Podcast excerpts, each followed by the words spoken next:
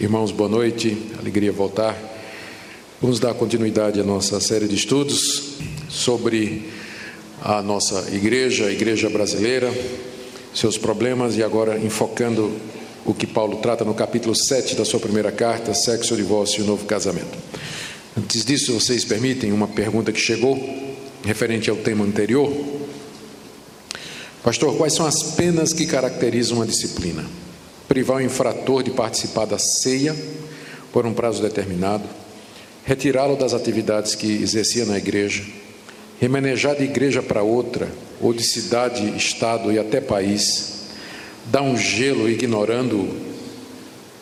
Enfim, a Bíblia apresenta um modelo de disciplina. Bom,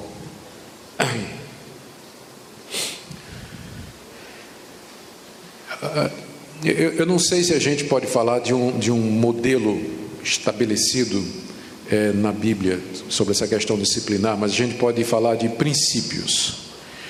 O, o alvo da disciplina é restaurar o, o infrator, é limpar o nome da igreja e reivindicar o nome de Cristo. O alvo da disciplina é tratar das consequências do erro, do pecado. Então, as medidas que se fizerem necessárias para que isso se alcance, então elas, elas estariam corretas. E elas têm que ser aplicadas de acordo com atenuantes e agravantes.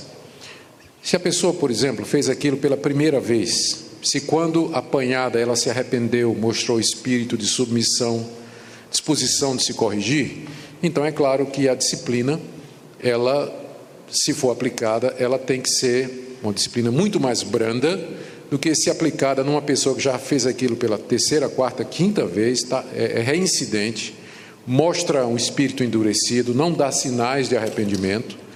Então, a disciplina tem que ser mais severa nesses casos e tem que ser mais ampla e mais extensa. Então, a igreja, é por isso que não tem um modelo assim, né, um manual de disciplina na Bíblia. Ele, ele tem princípios, porque vai depender do caso, das circunstâncias e, e da situação em que a pessoa se encontra. Então, uma coisa que não foi mencionada aqui, mas que podia eh, ter sido colocado, a pessoa é, obrigar a pessoa, por exemplo, a pagar de volta, no caso, por exemplo, de um, uma pessoa defraudou alguém. Um membro da igreja entrou num negócio ilícito e tirou o que não lhe pertencia. Então, uma das partes da disciplina seria obrigar ele a devolver tudo que ele, ele tirou, até o último centavo e com juros, né? pagar tudo direitinho ou se ele ofendeu alguma pessoa, então faria parte da disciplina instá-lo a que vá até aquela pessoa e repare o mal que fez, peça perdão, se arrependa, restitua. Às vezes, uma confissão pública, um pedido público de perdão, se ele ofendeu um grupo publicamente, então pode fazer parte da disciplina também. Então, tudo o que puder ser usado para reparar o mal que foi feito, levar a pessoa a sentir as consequências do seu erro e ajudá-la a recuperar, tem validade. Em algumas circunstâncias, privá-lo da ceia do Senhor é bom. Pode ser que seja bom para ele sentir uh, um, um pouco isso, especialmente naqueles casos em que a pessoa não parece muito arrependido. Por quê? Porque está escrito lá em 1 Coríntios 11 que quem participa do pão e do vinho e não discerne o corpo do Senhor, ele está, na verdade, bebendo e comendo condenação para si. Então, se a liderança da igreja percebe que o, o crente infrator ele está endurecido e que a participação na ceia só traria agravante ao caso dele, então, por amor a ele, a igreja, como um pai que diz para o filho: Eu não vou deixar você brincar com essa faca, e tira a faca, não é?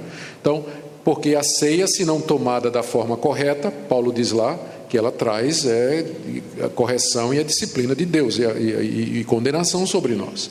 Então, aquilo seria, em alguns casos, privá-lo seria. Em outros casos, afastá-lo dos cargos de direção da igreja é a primeira coisa a ser feita. Ele é um líder, uma das qualificações para a liderança, de acordo com a Bíblia, é que a pessoa tem que ser exemplo dos fiéis.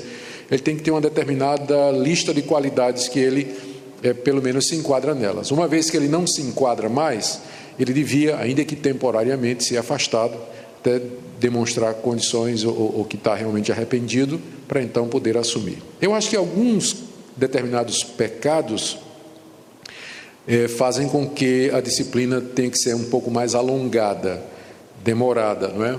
Outros, uma vez que há arrependimento e a pessoa dá demonstrações claras de que quer consertar o seu erro, reparar o seu erro, é, então devia ser mais branda. Então, a pergunta é: se tem algum modelo? Não tem um modelo, mas tem, é, tem esses princípios.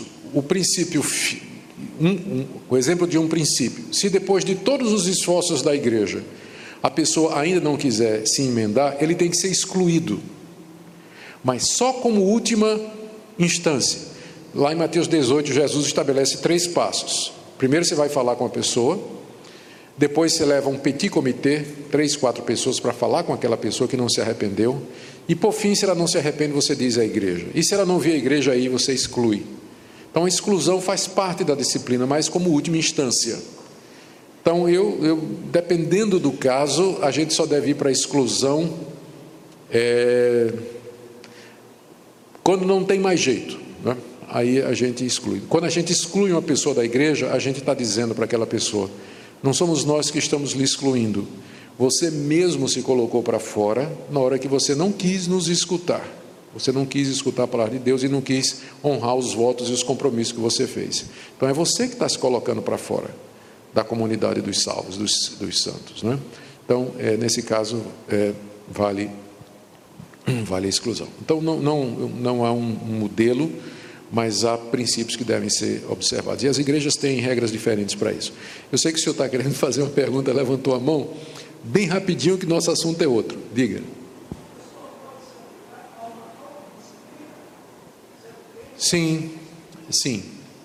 Eu, eu, quando o pecado é entre a pessoa e Deus, quando o pecado é entre a pessoa e Deus, eu acho que ele e ninguém mais sabe então ele pode se aplicar uma autodisciplina. Mas precisa ter cuidado com o que ele vai fazer. Eu tive conhecimento de um pastor presbiteriano que ele chegou para o presbitério dele e disse: Eu quero ser disciplinado pelo presbitério. Ué, por que, é que o senhor quer ser disciplinado pelo presbitério? Porque eu cobicei a mulher daquele irmão. Né? Aí o presbitério ficou assim: peraí. Se, se a gente for primeiro, vai ter que disciplinar a pastorada toda, né? Vamos começar por isso aí, né? Primeira coisa, tem que disciplinar. Segundo, é, o, o que que levou aquele irmão a querer ser disciplinado publicamente por uma coisa que foi em particular? Isso vai ajudar em quê? A ele. Um, às vezes o que acontece é que a pessoa pecou, se arrependeu, pediu perdão a Deus, mas ela não consegue aceitar o perdão de Deus. É um problema, às vezes, de orgulho, ela não se perdoa. Então, se sentindo culpado, mesmo depois de Deus ter garantido que perdoa, então ele vai procurar a absolvição humana. E uma das maneiras de se castigar é pedir que outros disciplinem. Então, essa concepção errada, se a gente disciplina um caso desse, está reforçando ou está encorajando ele a continuar nesse erro. Né? É igual a história do masoquista, é igual a história do, do masoquista que chega para o cara violento e diz assim: me bate. Ou diz: não bato. Porque se você bater, você está encorajando o, o masoquista que gosta de sofrer. Né? Então, eu acho que o que o presbitério podia ter feito não era disciplinar, que realmente não disciplinou, mas admoestou a que ele procurasse entender melhor a doutrina do pecado, do perdão e da graça, e é claro, para que ele tenha uma mente pura, né? procurar ter uma mente pura naturalmente. Mas ah, você também, quando. Então, a autodisciplina, ela precisa ser. Precisa ter cuidado, né? Quando a gente aplica, para não, não exagerar também. Tá bom? E por falar em cobiçar a mulher do próximo, nosso assunto é parecido, né? 1 Coríntios 7. Vamos abrir a Bíblia aí, dando continuidade à nossa série de, de palestras aqui. Sexo, divórcio e novo casamento, 1 Coríntios 7, 1 a 40. Não chegarei até o verso 40. Pretendo, acho que se chegar até ao verso 17, está bom. Está de bom tamanho. Nós dissemos que Paulo tinha diante de si uma carta escrita pelos membros da igreja de Corinto contendo algumas perguntas. Provavelmente a primeira pergunta que estava é, naquela carta tem a ver com o que Paulo está respondendo aqui. Veja como ele diz no verso 1: Quanto ao que me escrevestes, é bom que o homem não toque em mulher. Então, Paulo tinha diante de si um escrito da igreja de Corinto. Paulo estava em Éfeso, três dias de viagem, longe, longe, longe. Estava em Éfeso, veio uma comitiva lá de Corinto, trazendo uma oferta, informações sobre a igreja e uma carta contendo perguntas da igreja. A igreja tinha algumas dúvidas e queria que Paulo, que era o pai espiritual da igreja, respondesse aquelas dúvidas. E uma das dúvidas tinha a ver com a questão do casamento, divórcio, novo casamento. Então, é por isso que ele começa esse capítulo dizendo: Quanto ao que vocês me escreveram, quantas perguntas que vocês mandaram por escrito, eu vou responder.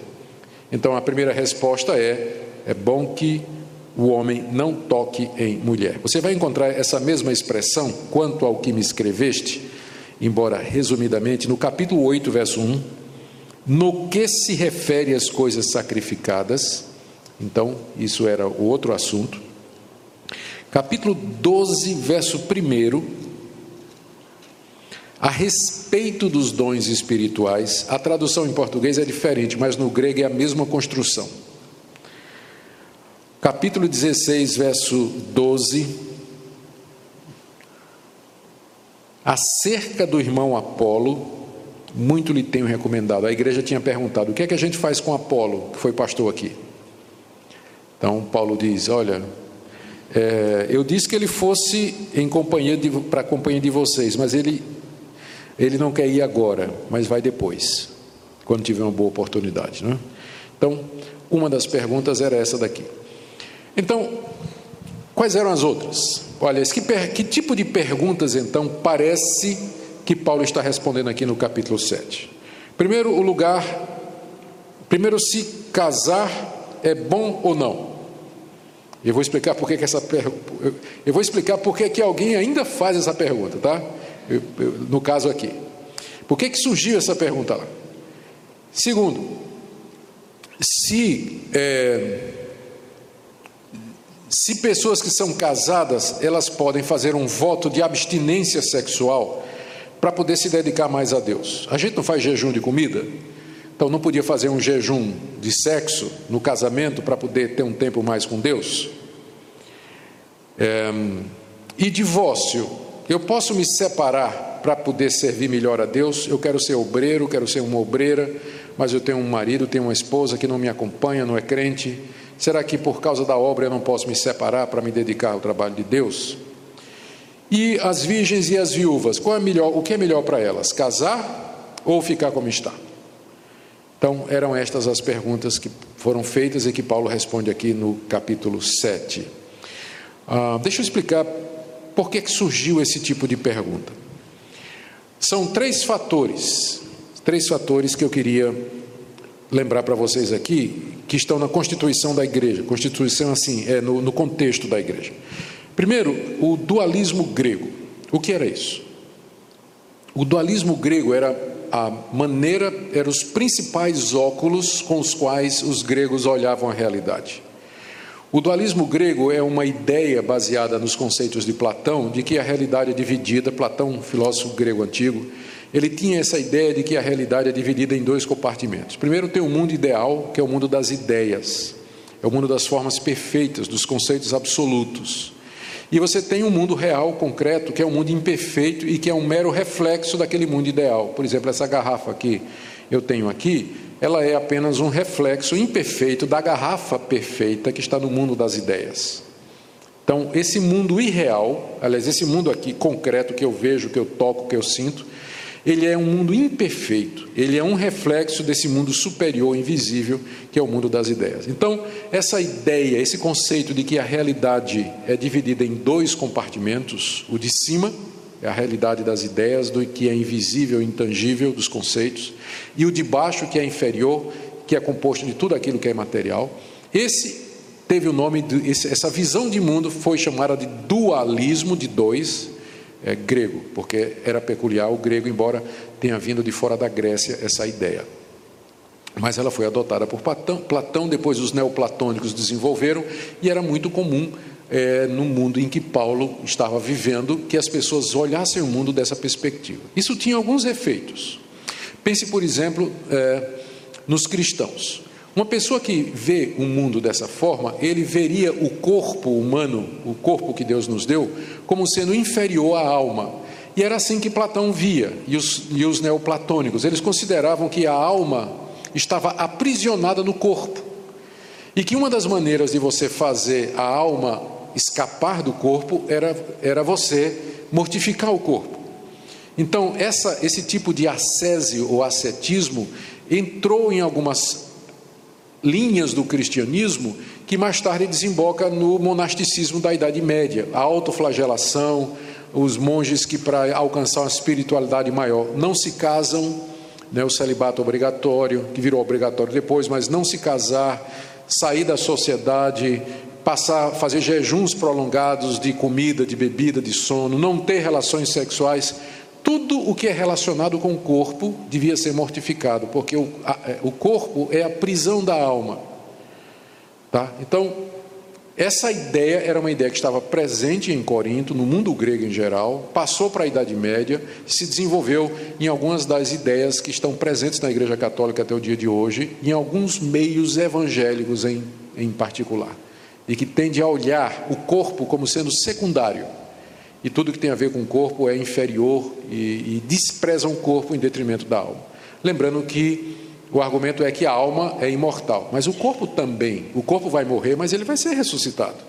Um corpo glorioso com o qual nós vamos viver a eternidade é, no mundo afora, no novo céu e na nova terra, onde habita a justiça.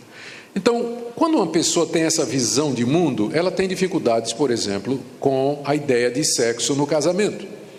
Já que o sexo é troca de corpos, envolve o contato físico e o envolvimento carnal, no sentido de carne mesmo, então muita gente querendo acha que a prática sexual no casamento ela é ela não ajuda a espiritualidade. Então, ou eles optam pelo celibato para ficar solteiro e poder se dedicar mais a Deus para ser espiritual, ou no casamento o sexo é visto como a parte suja ou a parte menos nobre ou aquela parte que é para ser tratada assim, quase que como uma obrigação, né? Não tem jeito, vai ter que fazer mesmo. Então, tem. É, mas não vou contar ilustrações, não. Mas é, é isso que pode acarretar. Então, tinha, imagine então, você pode entender, porque aqui os crentes de Corinto, que tinham essa visão dualista de mundo, eles fazem esse tipo de pergunta para Paulo.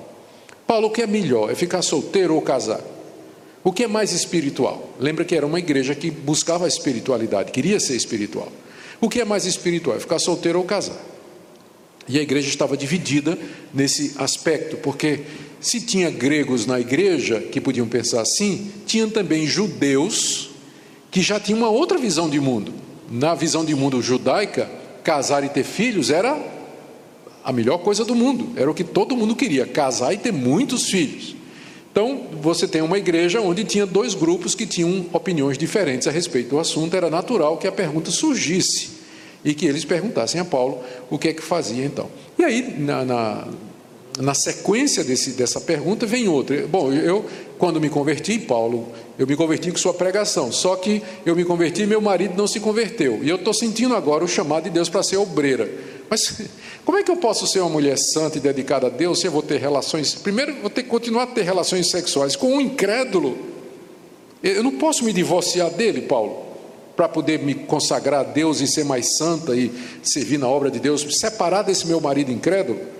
Então, entende por que é que. É natural esse tipo de pergunta surgir se as pessoas têm essa visão do corpo humano e das relações sexuais. Outra coisa que a gente tem que lembrar era a pressão do ambiente sexual da cidade. Corinto era uma cidade devassa, era uma cidade erotizada, era uma cidade onde a licenciosidade e a imoralidade impregnava a atmosfera, a cultura, o ambiente e a sociedade.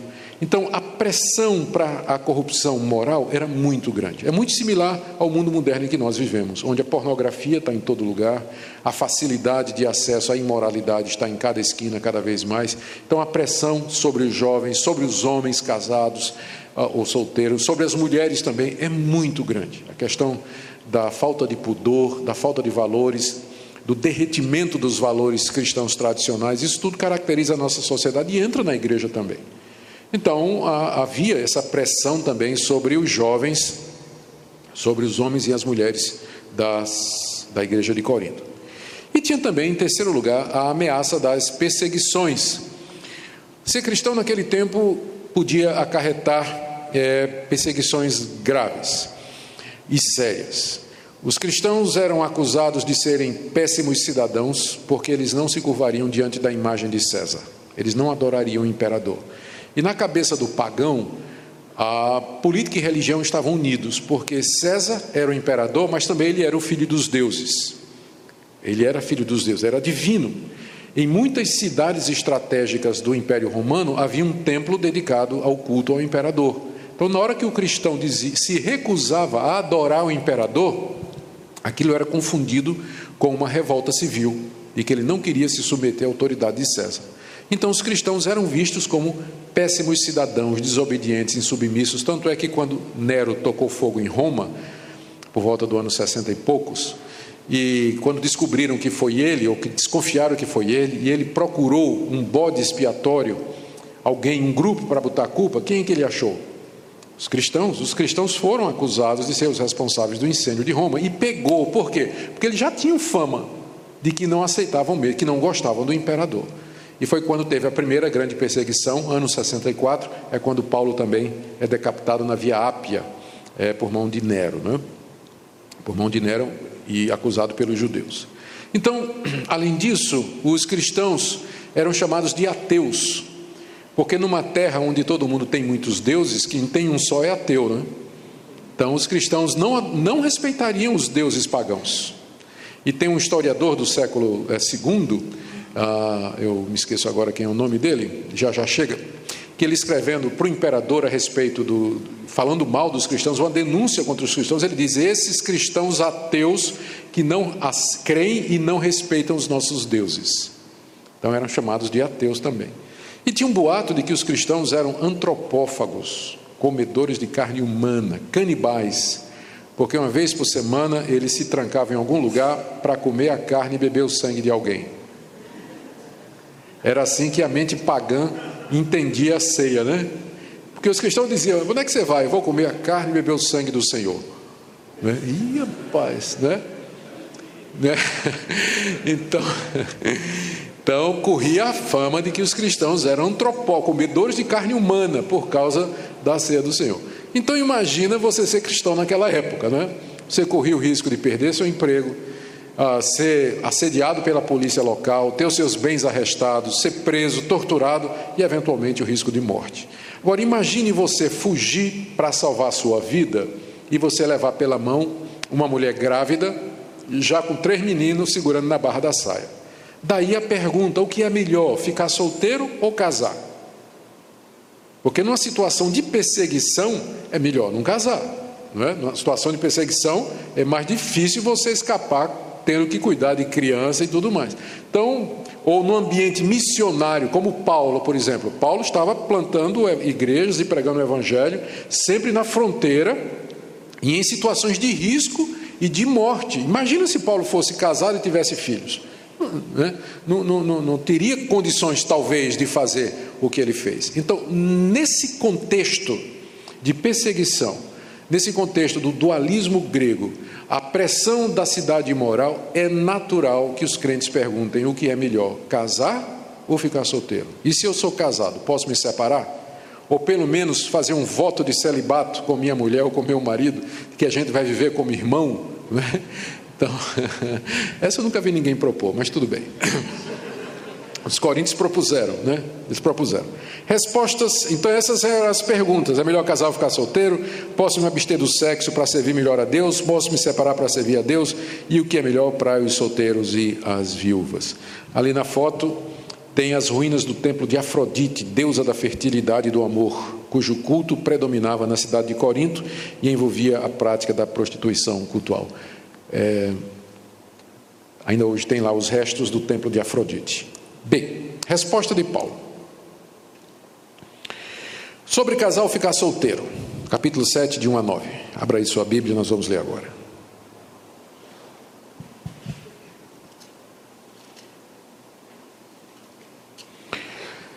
Quanto ao que me escreveste, é bom que o homem não toque em mulher, mas por causa da impureza, cada um tem a sua própria esposa e cada uma o seu próprio marido. O marido conceda à esposa o que lhe é devido e também, semelhantemente, a esposa ao seu marido. A mulher não tem poder sobre o seu próprio corpo e sim o marido. E também, semelhantemente, o marido não tem poder sobre o seu próprio corpo e sim a mulher. Não vos priveis um ao outro, salvo talvez por mútuo consentimento, por algum tempo, para vos dedicardes à oração e novamente vos ajuntardes, para que Satanás não vos tente por causa da incontinência. E isto vos digo como concessão e não por mandamento. Quero que todos os homens sejam tais como também eu sou. No entanto, cada um tem de Deus o seu próprio dom, um na verdade de um modo, outro de outro. E aos solteiros e viúvos digo que lhes seria bom se permanecessem no estado em que também eu vivo. Caso, porém, não se dominem, que se casem, porque é melhor casado que viver abrasado. Sobre esse último versículo, viu, pastor Wilson? Eu ouvi dizer que teve um pastor da Assembleia de Deus que proibiu namoro na igreja, porque está escrito: é melhor casado que viver abraçado. Aí não pode. Abraçar não. Ou casa, né? aí está proibido namoro. Mas é conversa, né, do pessoal, com certeza. Invenção de presbiteriano, pode ter certeza.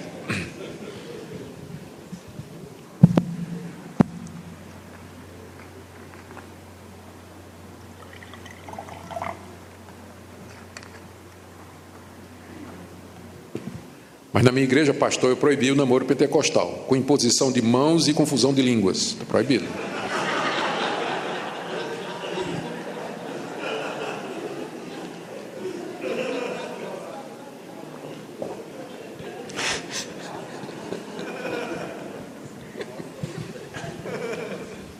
Não pode, não pode. Desculpa, foi mal, não resistia.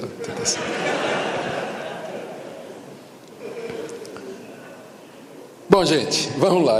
Sobre casal ficar solteiro. O que é que Paulo diz aí para aquela igreja? Os membros da igreja queriam saber se ficar solteiro era mais espiritual e melhor para o serviço de Deus. Olha as instruções que Paulo dá aqui para aquela igreja. Primeiro, há situações em que é melhor ficar sem casar. Verso primeiro. Quanto ao que me escrevestes, é bom que o homem não toque em mulher. Então, antes de você dizer que Paulo está contradizendo Moisés, porque Moisés disse: não é bom que o homem esteja só, e Paulo está dizendo: não é bom que o homem toque em mulher. Então, antes de você achar contradição entre Paulo e Moisés, você tem que entender as circunstâncias em que Paulo está dizendo isso. Ele está respondendo a uma pergunta que foi feita numa situação específica. Embora o plano geral de Deus, a ordem geral de Deus, é que é o casamento Todavia, o casamento não é mandatório e nem é obrigatório para todos. Então, há circunstâncias em que é bom não casar. Há circunstâncias em que é bom não casar, em que o casamento não é a melhor opção. Eu pessoalmente acho que tem gente que seria mais feliz se tivesse ficado solteira. Acho. É só ver a vida de casado, né? Que leva. E o tipo de casamento em que se envolveu. Casamento exige determinadas qualidades: sacrifício, renúncia, dedicação, amor, submissão, entendimento, perdão, esquecimento. E tem gente simplesmente que não nasceu para isso. Casa por causa da pressão da igreja, pressão da família, pressão da sociedade, teria sido muito mais feliz se ficasse solteiro, porque casar não é para todos. Então, há situações em que ficar solteiro é a melhor solução. Lembrando que solteiro e casto, tá? Solteiro e virgem. Solteiro e celibatário, tá? Não é ficar solteiro tendo casos por aí. Então é o que Paulo está dizendo, por isso que ele diz aqui que é bom que o homem não toque em mulher. E nós entendemos que ele está dizendo isso no contexto da igreja de Corinto, que há situações em que é melhor que ele não toque em mulher. Mas, segundo ponto aí, quem não consegue dominar-se deve se casar. Para ficar solteiro, tem que ter domínio próprio, tem que se dominar, dominar o impulso sexual, dominar o desejo sexual, para permanecer virgem, puro, casto, celibato, no celibato. Caso não se domine, porque o celibato, o celibato é um dom, ficar solteiro precisa de fato da, da graça de Deus para ficar solteiro e casto. Caso não se domine, qual é a solução? Verso 2: que se case. Verso 2: Por causa da impureza, cada um tenha sua própria esposa e cada uma o seu próprio marido. Ele vai falar do que não se controla mais adiante. Mas aqui ele já está dando é, a exceção. Por causa da impureza, cada um tem a sua própria esposa e cada um o seu próprio marido. Que impureza é essa? Ele não diz, mas é tanto a, a nossa impureza, a palavra aqui é a impureza sexual, a imoralidade que está em nós. Então, por causa da nossa tendência à imoralidade, porque nós somos pecadores inclinados a todo mal, ou por causa da impureza que há na sociedade, que nos tenta também, impureza lá fora, impureza aqui dentro. Então, cada um tem a sua própria esposa e cada esposa tem o seu próprio marido. Três coisas a gente aprende aqui. Primeira delas, que a solução para o desejo sexual é o casamento. Não é ficar, não é namorar, não é se amigar ou ter satisfação sexual solitária mas casar. É essa a solução de Deus para o impulso sexual. Por causa da impureza, case, se você não consegue se controlar. Segunda coisa, o casamento aqui, ele já é visto como sendo monogâmico. Cada um tem a sua própria esposa e cada esposa o seu próprio marido. No Antigo Testamento, a poligamia era tolerada, mas o alvo de Deus sempre foi Adão e Eva casal monogâmico e heterossexual. Então, é, você já vê que esse é o padrão no Novo Testamento. Terceira coisa é que você vê aqui Paulo dando à mulher o mesmo direito do homem. Quem acha que Paulo é machista devia rasgar 1 Coríntios 7 da Bíblia dele. Porque Paulo está fazendo uma coisa aqui que ninguém faria naquela época. Ele está dando à mulher o mesmo direito do homem. Cada um tem a sua própria esposa e cada uma tenha o seu próprio marido. Tratou os dois igualmente. Não existe talvez um apóstolo mais injustiçado do que Paulo. Tem sido acusado de porco chauvinista, machista, culturalmente condicionado, inimigo das mulheres, que tinha um problema com as mulheres. Eu não vejo isso em Paulo.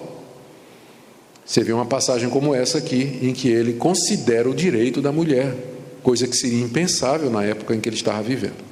Então, primeira coisa, há circunstâncias em que casar não é a melhor opção, ficar solteiro deve ser contemplado como uma possibilidade. Segundo, todavia, para ficar solteiro tem que ficar solteiro e puro.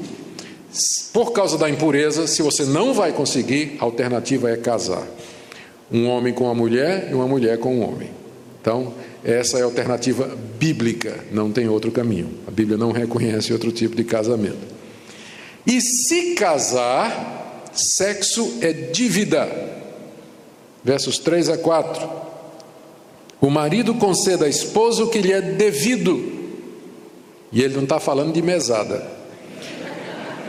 E também, semelhantemente, a esposa ao seu marido. A mulher não tem poder sobre o seu próprio corpo, e sim o marido.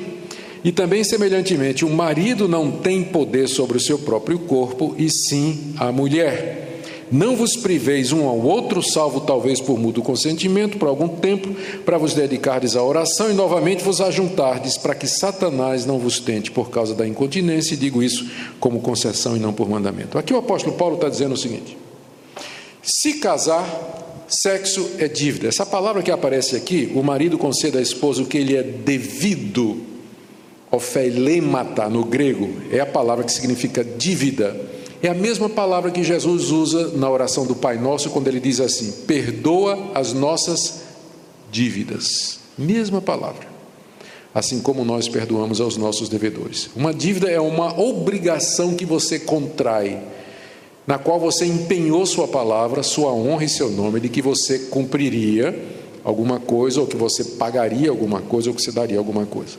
Quando as pessoas se casam, elas se casam na expectativa de usufruir do privilégio sexual no casamento.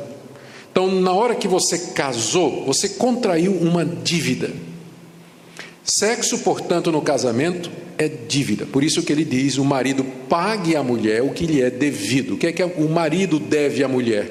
Deve à mulher a realização sexual, a satisfação sexual, o prazer sexual. E a mulher, semelhantemente, pague ao marido o que lhe é devido. Note que, mais uma vez, Paulo está dando o mesmo direito à mulher que ele dá ao homem, nesse caso, dizendo que é dívida. Então, Paulo está dizendo isso, mais uma vez, tem que lembrar, não para dizer que as relações sexuais no casamento tem que ser uma coisa que é feita por obrigação, mas apenas para dizer ou para contra-argumentar com aqueles que queriam se privar ou queriam privar o seu cônjuge dos relacionamentos sexuais em nome da religião. Eu sou crente, você não é. Eu sou de Deus, agora você é do diabo. Então não quero nem me toque, porque eu sou de Jesus. Né? Tem gente que faz isso mesmo, né? Tem gente que faz isso mesmo. Sou de Jesus, nem, nem me toca, vai-te, né? Satanás, sai daqui. Então, o que Paulo está dizendo é o seguinte: casamento é casamento. A instituição do casamento, ela antecede a religião, por assim dizer.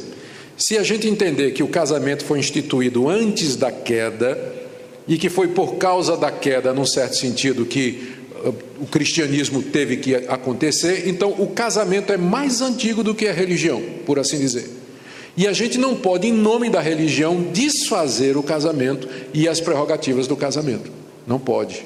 Então, é dívida. Se você casou, então é sexo, é dívida no casamento. Sexo não é moeda de troca e não é chantagem para ser usada no casamento, porque tem gente que usa isso no casamento para chantagear o cônjuge. Né? Se priva e, e, e, sujeita o cônjuge a uma série de, de, de, de privações para conseguir alguma coisa, chantagem e tudo mais. Então, a perspectiva cristã é que o sexo é alguma coisa normal no casamento, deve acontecer, acontecer bastante, com prazer, com alegria, não tem nada a ver com aquela visão gnóstica, dualista de mundo, de que era uma coisa inferior, vista com desdém, e que não é essa a visão bíblica que nós temos aqui. Ele diz mais adiante, por quê? No verso 4: A mulher não tem poder sobre o seu próprio corpo, e sim o marido. Quando a mulher casa, ela perde o poder sobre o seu próprio corpo. É por isso que eu disse que tem gente que não está preparada para casar. Porque na hora que você casa, seu corpo não lhe pertence mais, pertence ao seu marido. E surpreendentemente, Paulo dá o mesmo direito à mulher. Da mesma forma, o marido, quando casa, o corpo dele pertence à esposa. Né? Vai chamar Paulo de machista? Está dando à mulher o mesmo direito, né, dizendo para ela. Isso era impensável naquela época. Quando Paulo disse aqui assim, é, que a mulher não tem direito sobre o corpo, mas o marido, todos os homens aplaudiram. Mas quando Paulo disse que o marido não tem poder sobre o seu próprio corpo, mas a esposa, aí os homens um olharam para o outro assim e diziam, mas peraí, comigo não, quem manda lá em casa sou eu, isso não, mulher não, não, não sei o quê. Né? Mas Paulo está dando à mulher o mesmo direito dos, dos homens aqui no casamento, né? mostrando então que nesse ponto não tem diferença. Agora, ele abre uma exceção. Vocês querem fazer um jejum sexual? Tudo bem. Mas tem aqui algumas condições, verso 5. Não vos priveis um ao outro, a privação aqui é a privação do relacionamento, salvo talvez por mútuo consentimento, por algum tempo, para vos dedicardes à oração e novamente vos ajudardes, para que Satanás não vos tente por causa da incontinência. Incontinência é a falta de domínio próprio. E Satanás sabe tentar os crentes com a incontinência. A incontinência, a falta de domínio próprio, abre a porta para que Satanás nos tente. E o diabo fica na expectativa de achar essas oportunidades. Eu, como pastor, sempre fiquei muito preocupado com membros da minha igreja, quando um casal mora numa cidade e ele tem que trabalhar noutra e ele passa, às vezes, longos períodos de tempo fora de casa. Por mais crente que ele seja, por mais fiel que ele queira ser, mas tem limites à natureza humana. Precisa ter cuidado com isso. Tem a história de um, um empresário rico que era muito crente e a diversão dele era pescar em alto mar. Tinha uma lancha que ele colocava marinheiro, cozinheira, Dona Zefa era cozinheira, já há muitos anos com ele, botava Dona Zefa, marinheiro, ah, chamava os amigos e ia para alto mar pescar e voltava. E às vezes eles se demoravam. Aí os amigos, o pastor uma vez perguntou: Você não tem medo de passar muito tempo assim fora de casa, não, pescando em alto mar? Quando é que você sabe que está na hora de voltar? Ele virou para o pastor e disse: Quando eu começo a achar a dona Zefa bonita.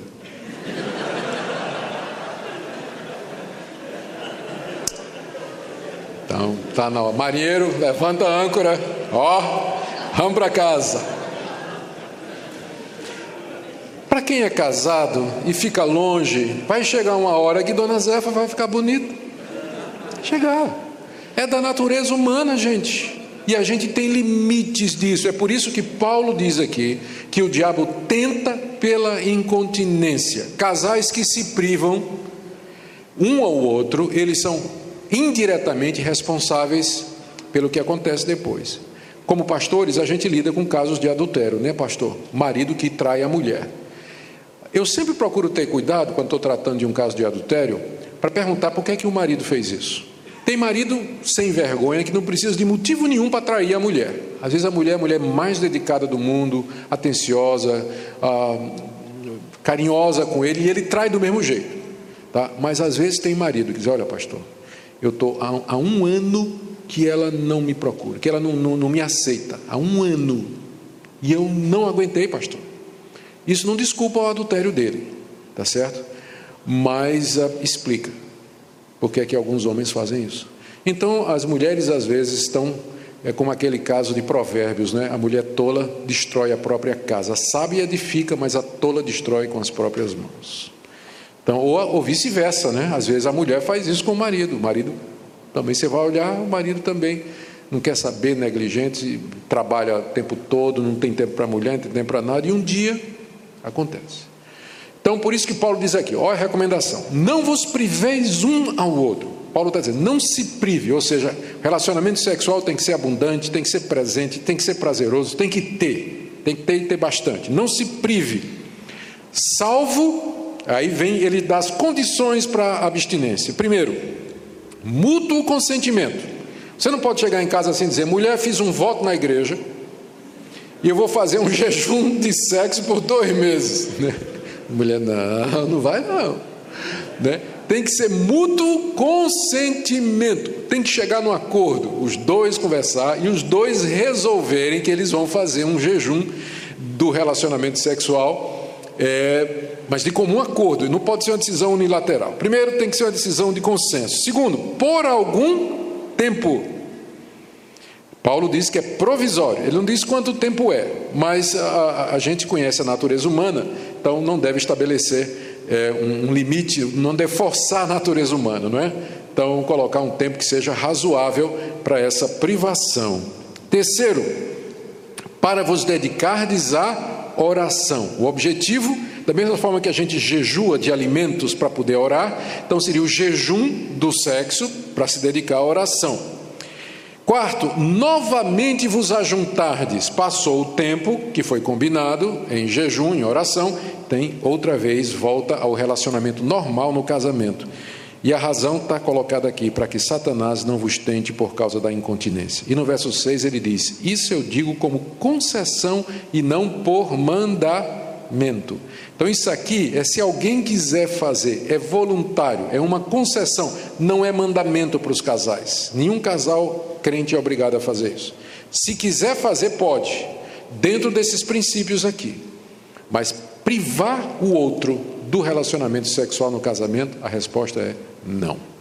Não. Em nenhuma circunstância. Não, não, não, não. Se está casado, é, então tem que ser assim. Ah, pastor, mas meu marido adulterou, vive com outra mulher e eu não quero largar ele. Então, é uma decisão sua. Se você continua a ser a mulher dele, você vai ter que cumprir as suas obrigações como mulher dele. Se você não suporta viver com ele, porque sabe que ele tem outra mulher, então você pede o divórcio. Você tem o direito de fazer isso, Paulo vai dizer mais adiante aqui. Tá? Mas se está casada ou se está casado, o sexo faz parte do casamento integral. É duro, mas é que está aqui. Não posso dizer outra coisa. Tá? Bom, aí ele termina dizendo que casar ou ficar solteiro é um dom de Deus. Quero que todos os homens sejam tais como também eu sou. Como é que ele era? No entanto, cada um tem de Deus o seu próprio dom, um na verdade de um modo, outro de outro. O dom aqui, a palavra dom é carisma no grego, que é a mesma palavra para os dons espirituais, não é? Então, por isso que eu disse que casar ou ficar solteiro é um carisma, é um dom. Cada um tem de Deus o dom, de um modo ou de outro. Aos solteiros e viúvos digo que seria bom se permanecesse no estado em que também eu vivo. Que estado Paulo vivia? Essa é a grande pergunta. O que a gente sabe é que ele não tinha mulher. Se ele era viúvo, ou solteiro, ou largado da mulher, quando ele se converteu, ele era um fariseu, se converteu, naquele tempo quem se converteu, o fariseu que se convertia ao cristianismo era jogado fora da sinagoga, a mulher largava, ele perdia toda a posição no judaísmo. Então pode ter acontecido isso com Paulo. A mulher largou, ou então ele era viúvo, ou então ele nunca tinha casado. Mas o fato é que ele não tinha mulher. Então ele diz aqui que aos solteiros e viúvos digo que seria bom se permanecesse no estado em que também eu vivo, lembrando a, a situação de perseguição, a, a situação da pressão da cidade, todas aquelas circunstâncias que eu coloquei, Paulo diz: é melhor vocês permanecerem como estão. Não casa, fica como eu sou, na situação em que eu estou. Mas, mas, mas, se não se dominam, verso 9, que se casem, porque é melhor casar do que viver abrasado abrasado com o fogo da paixão, que queima, né? Abrasado com o desejo. É melhor casar do que viver assim. Então, eu penso que aqui está claro o pensamento do apóstolo Paulo. Resumindo, ele está dizendo o seguinte: primeiro, Casar é uma benção, foi uma instituição de Deus o casamento, todavia, não é mandatório e nem obrigatório para todo mundo. Qual é o problema na nossa igreja hoje? Vai nos dois lados. Na igreja nacional, na igreja brasileira. Primeiro, a desvalorização do casamento. A desvalorização do casamento, quando as pessoas estão cada vez mais optando por casar tarde. Veja qual é o problema: começa a namorar cedo e casa tarde. Antigamente, entre namoro noivado e casamento, você tinha três anos, dois anos. Hoje em dia, começa a namorar com 13 e casa com 30. Então veja o tempo de tentação aí: 17 anos namorando. Você acha que eles vão casar virgem? Começa a namorar com 13 para casar com 30, aí já passou todos os limites do que Paulo está dizendo aqui, não é? Da, da humanidade. Todos os limites da humanidade foram testados aqui já. Não estou dizendo que não é possível. Eu estou dizendo que é uma tentação muito grande. É, é viver perigosamente, né? Viver perigosamente esses namoros longos demais. Por que, que não casa? Não, porque primeiro tem que ter casa própria, tem que ter emprego, tem que terminar a faculdade, tem que. Né? Eu acho que isso, em parte, é a imposição que a sociedade está fazendo sobre nós do que é casamento. A gente não precisa ter tudo isso para casar. Eu, quando casei, tinha uma CG, uma moto CG Honda 125, pronto. Era só o que eu tinha. E minha mulher disse: Eu vou morar com você embaixo da ponte, se for necessário. A gente não tinha nada. Apenas sabia isso, que a gente ia casar. Teve a ajuda dos pais, não tem nada demais os pais ajudarem, a igreja ajudar, quem puder ajudar, e vai começando a vida juntos. Mas hoje em dia só quer, por causa da, da, da, da pressão da sociedade de consumo, só quer casar quando tiver casa própria, carro do ano, os dois já formados, fazendo pós-graduação e tudo mais. Acabou. Né? Então, casamento, o que é está acontecendo hoje na igreja? Se adia, e na, na verdade não é na igreja, é na sociedade. As pessoas estão casando mais velhas, tá certo? E, com, e, e, e casando menos. Tem gente que opta por ficar solteiro, mas pulando de galho em galho e tendo aventura, mesmo dentro da igreja. Você vai encontrar isso aí.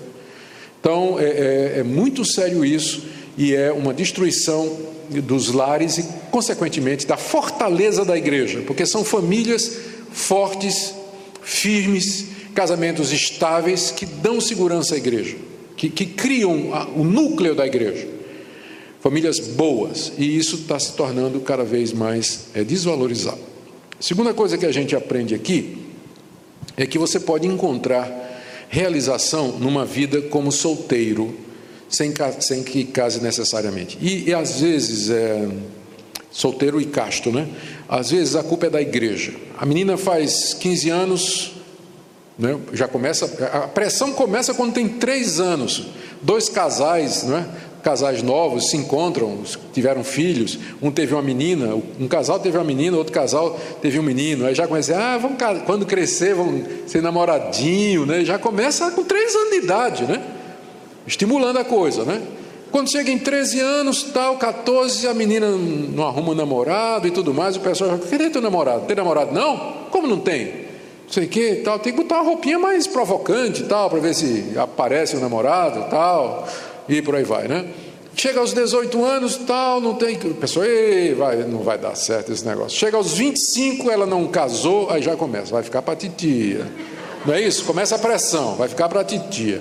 Quando faz 30 e não casou, e deu o último tiro na macaca. Aí por aí vai, né? Aí pronto, é o fim, é né, pastor? Aí o que é que essa moça faz? O primeiro cavalo selado que passar, ela pula em cima. Primeiro que passar, ela pula em cima. Né? E aí, casamento não vai dar certo, vai ter, às vezes dá certo, né? mas às vezes não dá. Confusão é problema, e isso às vezes é a própria igreja que faz. Pressão da família, pressão da igreja. Eu acho que a igreja deveria entender que ah, não é todo mundo que está preparado e pronto para casar. E que há uma realização em você viver solteiro e viver santo, justo e, e, e puro para Deus, sem necessariamente entrar no casamento. Bom, então essa é a resposta de Paulo. Vamos para a segunda parte e eu vou terminar aqui nessa segunda parte. Sexo, divórcio, novo casamento, dessa feita Divórcio por espiritualidade. Aqui do verso 10 até o verso 17, Paulo trata da questão do divórcio e do novo casamento. Os crentes casados desejavam separar-se para alcançar maior nível de espiritualidade e servir melhor a Deus. Paulo responde a isso primeiro dando instrução aos casais crentes 7 de 10 a 11. Ora, aos casados, aqui ele está falando aos casais crentes. Por que, que eu estou dizendo que ele está falando aos casais crentes? Lembra daquela regra que eu dei? Você tem que ler o texto à luz do contexto, não é na sequência. Porque quando chega no verso 12, ele diz: Aos demais, digo não eu, mas o Senhor. Digo eu, não o Senhor. Se algum irmão tem mulher incrédula e esta consente em morar com ele, não abandone. E a mulher que tem marido incrédulo e esse consente viver com ela, não abandone. Então, se os demais são aqueles que são casados com incrédulos, segue-se que os anteriores são os que são casados com crente, não é? Senão não faz sentido aos demais. Então, esse, essa primeira orientação aí, versos 10 e 11, está dando a casal crente, né? Ele é crente e ela é crente. Aos casados ordeno, não eu, mas o Senhor, que a mulher não se separe do marido se, porém, ela vier a separar-se, que não se case ou que se reconcilie com seu marido, e que o marido não se aparte de sua mulher. A pergunta que parece ter originado com as mulheres da igreja, que ele está respondendo para as mulheres primeiro, é se elas poderiam se separar do marido crente para poder se dedicar a Deus, para poder servir a Deus. Lembrando que era uma igreja que queria ser uma igreja espiritual, que queria servir a Deus, se engajar cada vez mais no serviço de Deus. Então, a pergunta que veio é: podemos nos separar para nos dedicar a Deus? A resposta de Paulo é: Olha, ordeno, não eu, mas o Senhor, que a mulher não se separe do marido. O, o que que, a que é que Paulo está se referindo? Está se referindo a Mateus 9, Mateus 18, onde Jesus debate com os fariseus e explica que Deus no princípio os criou homem e mulher, macho e fêmea os fez, e que aquilo que Deus ajuntou, o homem não separe. Então, a vontade de Deus é que não se separe, não se separe. Foi o Senhor que ordenou isso. Ele disse isso: que quem largar sua mulher, não sendo por relação sexual é, ilícita, e casar com outra, comete adultério. E quem casar com a repudiada, comete adultério também. Então, o Senhor ordenou isso: que a mulher não deixe o marido. O motivo não é adultério, estavam querendo se separar para assim, eu quero servir a Deus e eu não quero ficar casado. Não, não era adultério que estava envolvido. Então, nesse caso, a resposta é não. Não, não, não se separa. E se se separar, se insistir que não case, não é isso que ele diz aqui? Que não se case ou que se reconcilie com o marido. Por quê? Porque se casar com outro, tendo se separado sem ser por adultério, vai cometer adultério. Então, se, não separa, mas se separar, não case de novo, porque se casar, vai cometer adultério. Então, é melhor se reconciliar. Ou seja, Paulo aqui está defendendo a estabilidade da família. Não se pode, em nome da espiritualidade, da consagração e do serviço da igreja, arrebentar seu casamento. Eu diria uma coisa aqui: que o seu casamento vem em primeiro lugar. Na hierarquia, Deus está em primeiro lugar, seu casamento e sua família em segundo, a igreja em terceiro. Está aqui a ordem, né? Ah, pastor, eu, meu marido não é crente. Eu quero ir para a igreja toda vez que tem culto. Pastor, eu disse ao senhor que não ia deixar bomba para o senhor desarmar. Talvez eu deixe aqui. Ou talvez não. Que pelo jeito a gente pensa muito igual, viu, pastor? Ah, eu diria o seguinte: na Bíblia não está dizendo irás a todos os trabalhos da igreja. Mas na Bíblia está dizendo que você tem que amar seu marido e cuidar do seu marido. Então, se você puder ir à igreja uma vez, tem marido que reclama da mulher que vive na igreja. A mulher está na igreja o tempo todo. Aí não cuida da casa, não cuida dos meninos, não cuida dele, não, não faz nada em casa, mas está na igreja o dia todo. Então, para mim está errado isso aí. Ela tem que dar sua prioridade, sua atenção ao marido, à família e tentar, com a graça de Deus, com sabedoria, achar um jeitinho de também vir para a igreja. Que, que adianta você ganhar o mundo inteiro e perder seu marido, perder seus filhos, perder seu casamento? O que, que adianta? Então ele está dizendo aqui, né? não, não separa, não separa, não. E agora vem em segundo lugar, sim. Aí sim, não, isso, essa questão vem agora. E no caso de descrente, aí ele diz aqui, ó, aos mais digo, não eu, desculpa, aos mais digo eu, não o Senhor. Se algum irmão tem mulher incrédula e esta consente em morar com ele, não abandone. E a mulher que tem marido incrédulo e este consente em viver com ela, não deixe o marido porque o marido incrédulo é santificado no convívio da esposa e a esposa incrédula é santificada no convívio do marido crente. Doutra sorte, os vossos filhos seriam impuros, porém agora são santos. Mas se o descrente quiser apartar-se, que se aparte. Em tais casos, não fica sujeito à servidão, nem o irmão, nem a irmã. Deus os tem chamado à paz. Pois como sabes, ó mulher, se salvarás teu marido, ou como sabes, ó marido, se salvarás a tua mulher. Então, se você tem uma, ele começa com ah, ele, se a mulher tem um marido incrédulo, não, se o irmão tem uma mulher incrédula e ela consente em morar com ele, não deixe. Você está casado com uma mulher descrente. Esse texto aqui não está aprovando o casamento misto. Paulo está contemplando aqui uma situação de fronteira e de missões. O marido se converteu, a mulher não. Eles já eram casados. Tá? O marido se converteu, a mulher não se converteu. Então, se você se converteu, sua mulher não se converteu, e ela consente morar com você, ela quer ficar com você, mesmo que você seja protestante, evangélico, ah, crente e ela não seja, é, ela quer ficar com você assim mesmo, não deixe a sua mulher descrente. Porque, como eu disse, nós não devemos destruir o casamento em nome da religião. O cristianismo não veio para desfazer o que Deus instituiu. Porque quem instituiu o casamento foi o próprio Deus. Então eu não posso, em nome do cristianismo, destruir o casamento. Se a mulher consente em ficar, você fica. Não vai mandar embora. Uma vez eu tava, fui pregar numa igreja, e quando eu falei sobre esse assunto, faz muitos anos isso, e eu nunca me esqueci do que aconteceu. Quando terminou, um, um rapaz chegou para mim e disse: Pastor, eu queria a sua ajuda aqui. É, eu, eu, não falei sobre essa passagem, eu tinha falado sobre casamento, noutra passagem da Bíblia. Pastor, eu queria sua ajuda aqui, porque tem uma, uma moça que é profetisa aqui na igreja. Eu sou casado com uma mulher descrente, eu vivo bem com minha mulher, mas tem essa profetisa aqui na igreja que está profetizando que Deus tem uma serva para mim aqui na igreja. E ela fica o tempo todo profetizando que Deus tem uma serva, é, devia ser ela mesmo, né? De, né? Deus tem uma serva para você aqui na, na igreja. Deus tem uma serva, é você. E pastor, como é que eu faço isso? Digo, meu irmão, é o seguinte: eu não acho que o Espírito Santo iria se contradizer. Porque o Espírito Santo inspirou Paulo a dizer que se alguém, um crente, tem uma mulher incrédula e a mulher consente ficar, sua esposa quer ficar com você? Claro, pastor, a gente vive bem, mesmo que ela é descrente. Então, meu irmão, então, ela pode estar falando pelo Espírito, mas não o Santo. Porque isso aí não é, Deus não iria contradizer a sua palavra. Deus não vai contradizer a sua palavra. Então a ordem é essa aqui. Mesma coisa com relação a a mulher, verso 13, que tem marido incrédulo e este consente em viver com ela. E ele dá as razões no verso 14. Veja aqui as razões. A razão é que o marido incrédulo e a esposa incrédula são santificados no convívio do cônjuge crente. O que é que significa isso? A palavra santificado aqui, ela não pode ser entendida no sentido que é usado é, teologicamente. A santificação é um processo que ocorre depois da conversão. O incrédulo não tem como ele se santificar, porque ele primeiro sim tem que se converter.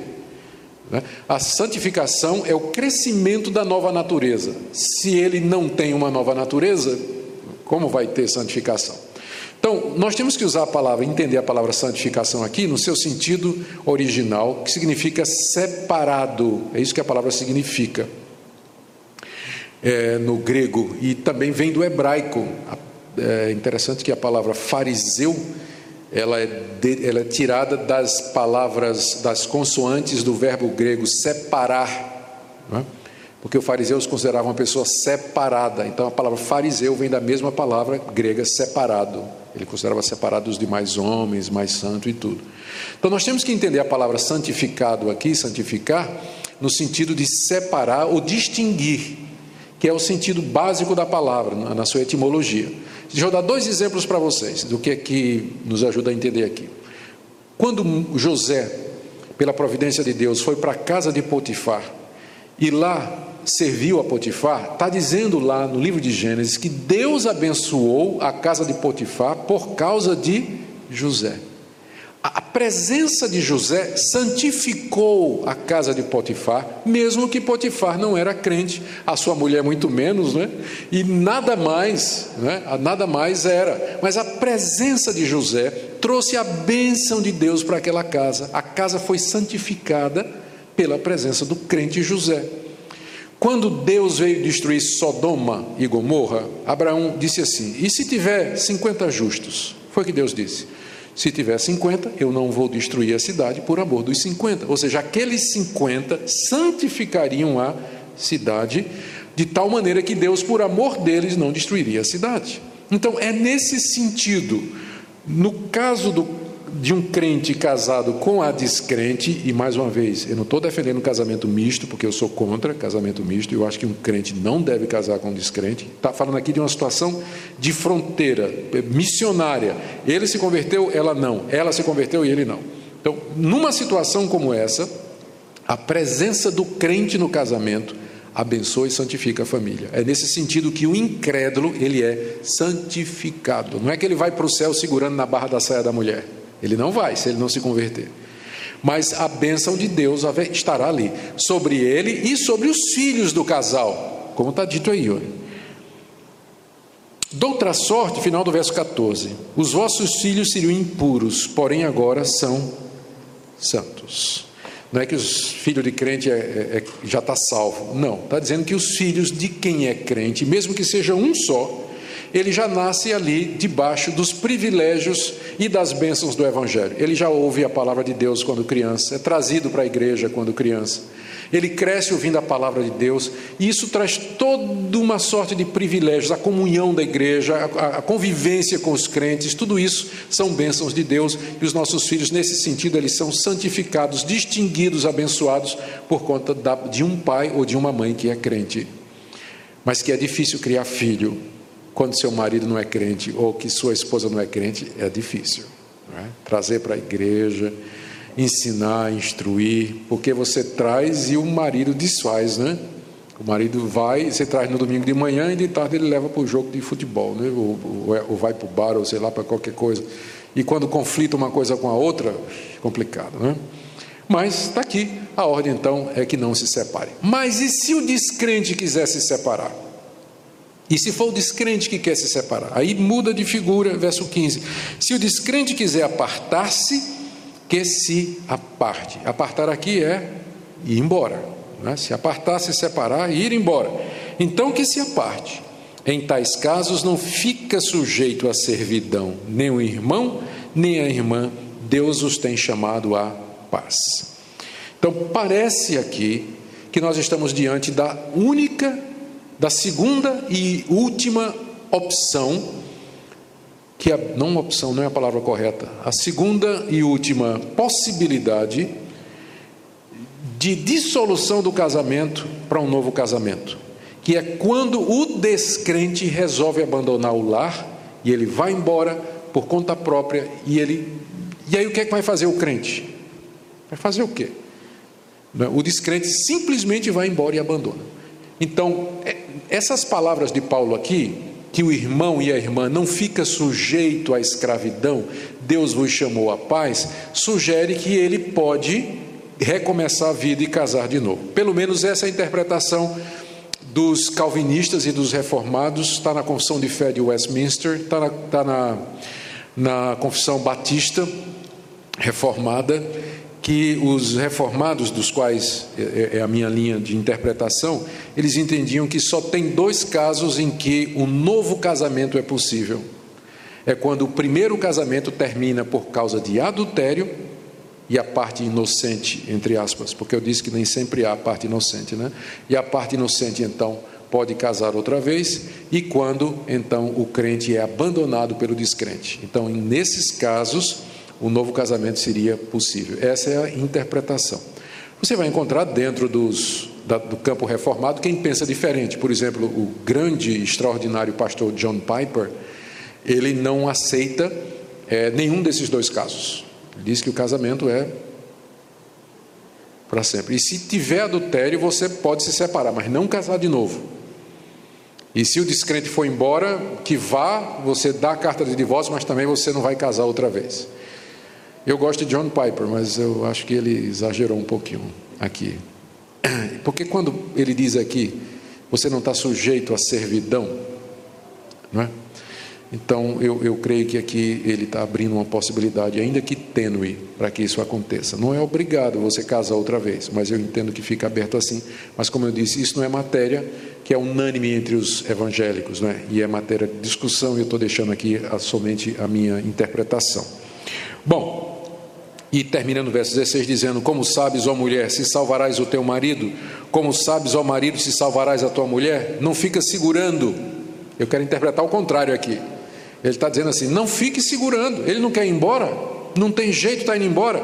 Você não sabe se você vai salvar ele. Você não sabe se Deus vai usar você para salvar seu marido ou para salvar sua mulher. Como é que você sabe disso? Então, se ele quiser se apartar, que se aparte. Você foi chamado à paz. Você não está sujeito à servidão. Bom, último ponto aqui. Então, é esse aqui. Paulo instrui a não abandonar o descrente que deseja ficar. A razão é a santificação pelo crente, já falei. E a exceção é o abandono pelo descrente. Aqui naquele quadro eu mostro as três posições que existem sobre o casamento misto. Há pastores que acham que podem fazer casamento do crente com descrente. Tem pastores que não fazem. É,